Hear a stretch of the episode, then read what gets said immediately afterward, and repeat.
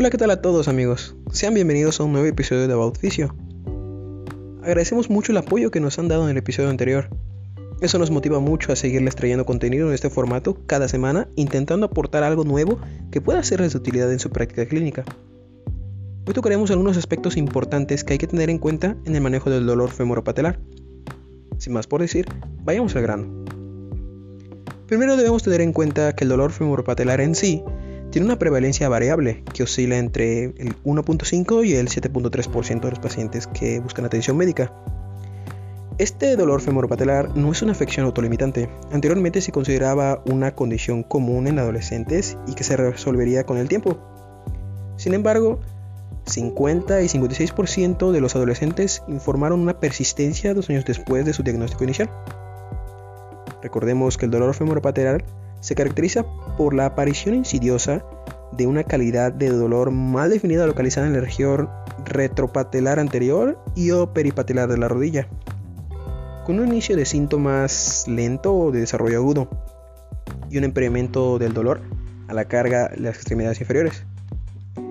Tales actividades como en agacharse, sentarse por mucho tiempo, subir y bajar escaleras, saltar a correr, especialmente en colinas. Incluso las personas tienden a subir y bajar escaleras con una flexión de rodilla reducida. Entre sus factores de riesgo podemos hallar el hecho de ser mujer, debilidad simétrica del extensor de rodilla, también debilidad en la fuerza muscular isométrica de la cadera y la rodilla, disminución de la flexibilidad de los músculos del cuádriceps isquiotibiales y gastronemios, la participación de las mujeres en un solo deporte, en contra de la participación de las mujeres en múltiples deportes, donde se asoció una mayor incidencia del dolor femoropatelar. De hecho, una revisión sistemática de varias revisiones concluyó que el dolor anterior de rodilla producida por tareas funcionales como ponerse en, cuclillas, subir escaleras y sentarse con las rodillas flexionadas es actualmente el mejor indicador diagnóstico del síndrome de dolor femoropatelar. También se recomienda utilizar la reproducción de dolor retropatelar o peripatelar durante la sentadilla como una prueba de diagnóstico. De igual forma, la evidencia muestra que la disminución de la fuerza de los extensores de rodilla y de la musculatura de la cadera se asocia al dolor femoropatelar en comparación con aquellos sin dolor femoropatelar. Por lo tanto, es recomendable hacer el diagnóstico del dolor femoropatelar utilizando los siguientes criterios. Primero, identificar la presencia de dolor retropatelar o peripatelar reproducción del dolor retropatelar o peripatelar al agacharse, subir escaleras, permanecer sentado u otras actividades funcionales que cargan la articulación de la rodilla en una posición flexionada. Y por último, exclusión de todas las demás afecciones que puedan causar dolor en la parte anterior de la rodilla, incluidas las patologías tibiofemorales. Todo correlacionado a la edad del paciente, sus antecedentes y los resultados de las pruebas del examen físico para detectar la presencia de otras posibles causas. Similar al dolor lumbar, los clínicos reconocen que este síndrome de dolor femoropatelar no es una condición homogénea y la respuesta a la intervención es variable, pues suele estar asociado a múltiples factores biomecánicos, neuromusculoesqueléticos relacionados con la rodilla, la cadera, el tobillo, el tronco y la pelvis. Como resultado se han propuesto varios sistemas de clasificación con subcategorías de dolor femoropatelar para su manejo no quirúrgico en pacientes. Se propone una clasificación que consta de cuatro subcategorías. La primera, eh, dolor principalmente debido al uso excesivo o sobrecarga, es decir, cuando el paciente presenta un historial que sugiere un aumento de la magnitud y o frecuencia de la carga. Dolor debido a déficits de rendimiento muscular, haciendo referencia a los déficits de rendimiento de los músculos de las extremidades inferiores de cadera y cuádriceps dolor debido a déficits en la coordinación de movimientos, mayormente hablando de cuando el paciente presenta un valgo de rodilla excesivo o mal controlado durante una tarea dinámica, no necesariamente por debilidad de la musculatura de la extremidad inferior.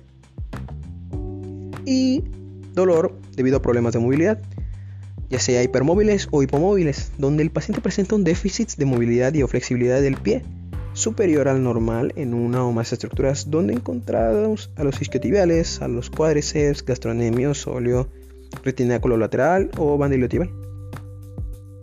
Importante priorizar que durante la examinación podamos detectar focos rojos que apunten a una enfermedad médica como tumores, subluxación, luxación rotuliana, artritis séptica, artrofibrosis, trombosis venosa profunda, compromiso neovascular, fractura ya sea local o de la cadera. donde los médicos deban utilizar reglas de decisión de rodilla de Ottawa o Pittsburgh. También entender que la articulación femororotiliana puede tener afecciones musculoesqueléticas distintas de la del dolor femoropatelar que causan dolor de rodilla, realizando un buen diagnóstico diferencial considerando afecciones como el dolor anterior de rodilla, tendinopatía rotuliana o rodilla de saltador, dolor por procesamiento o apofisitis tibial, lesión de oscus o apofisitis rotuliana. De hecho, el dolor por tendinopatía rotuliana se localiza típicamente en el polo inferior de la rótula o cerca del tubérculo tibial. Esta tendinopatía se puede diferenciar del dolor femoropatelar por el dolor localizado sobre el tendón rotuliano, la sensibilidad a la palpación del tendón rotuliano y la respuesta de los síntomas. También se agrava con actividades que requieren tasas más altas de cargas de los extensores de rodilla, como saltos o carreras de velocidad, por ejemplo en el fútbol americano. Para el dolor anterior de rodilla en los niños puede deberse a una apofisitis del tubérculo tibial, enfermedad de Guschlatter, o del polo inferior de la rótula, que hace referencia a enfermedades Sinding Larsen Johansson. También es importante tomar en cuenta la edad del paciente y la presencia de dolor a la palpación sobre el tubérculo tibial o el polo inferior de la rótula para determinar la presencia de estas afecciones. Ya hablando un poco sobre la intervención, la evidencia sugiere que los ejercicios de fortalecimiento del cuádriceps con y sin soporte de peso dan como resultado patrones diferenciales de carga en la articulación femoropatelar. A su vez proponen estrategias de intervención específicas para cada subcategoría en la clasificación del dolor femoropatelar, las cuales tenemos que para aquellos con dolor principalmente debido al uso excesivo o sobrecarga, se recomienda el taping a corto plazo y modificación de la actividad. Para personas con dolor debido a déficits en la coordinación de movimientos es importante el reentrenamiento de la marcha y el movimiento. En aquellos que entran en la subcategoría de dolor por déficit de rendimiento muscular, es de suma importancia el fortalecimiento muscular de la cadera, glúteos y cuádriceps. Por último, para personas dentro de la subcategoría de dolor por problemas en la movilidad, encontramos que para aquellos hipermóviles es recomendable el uso de órtesis de pie junto al taping o vendaje.